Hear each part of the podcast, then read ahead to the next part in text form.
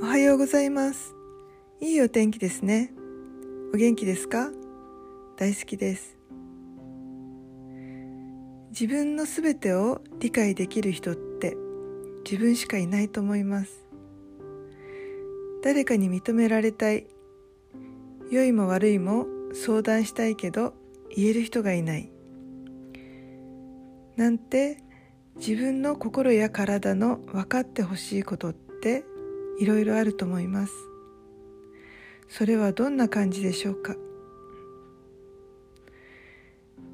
全部分かってくれるもう一人の自分に好きな名前をつけて作ってみるといいですね。自分の今言いたいこと分かってもらいたいことそれをもう一人の自分にね今の自分の言いたいことを赤裸々に聞いてもらって話すとそれを全部共感して認め合って受け入れることができるんですねそして心が穏やかになりますぜひやってみてくださいね。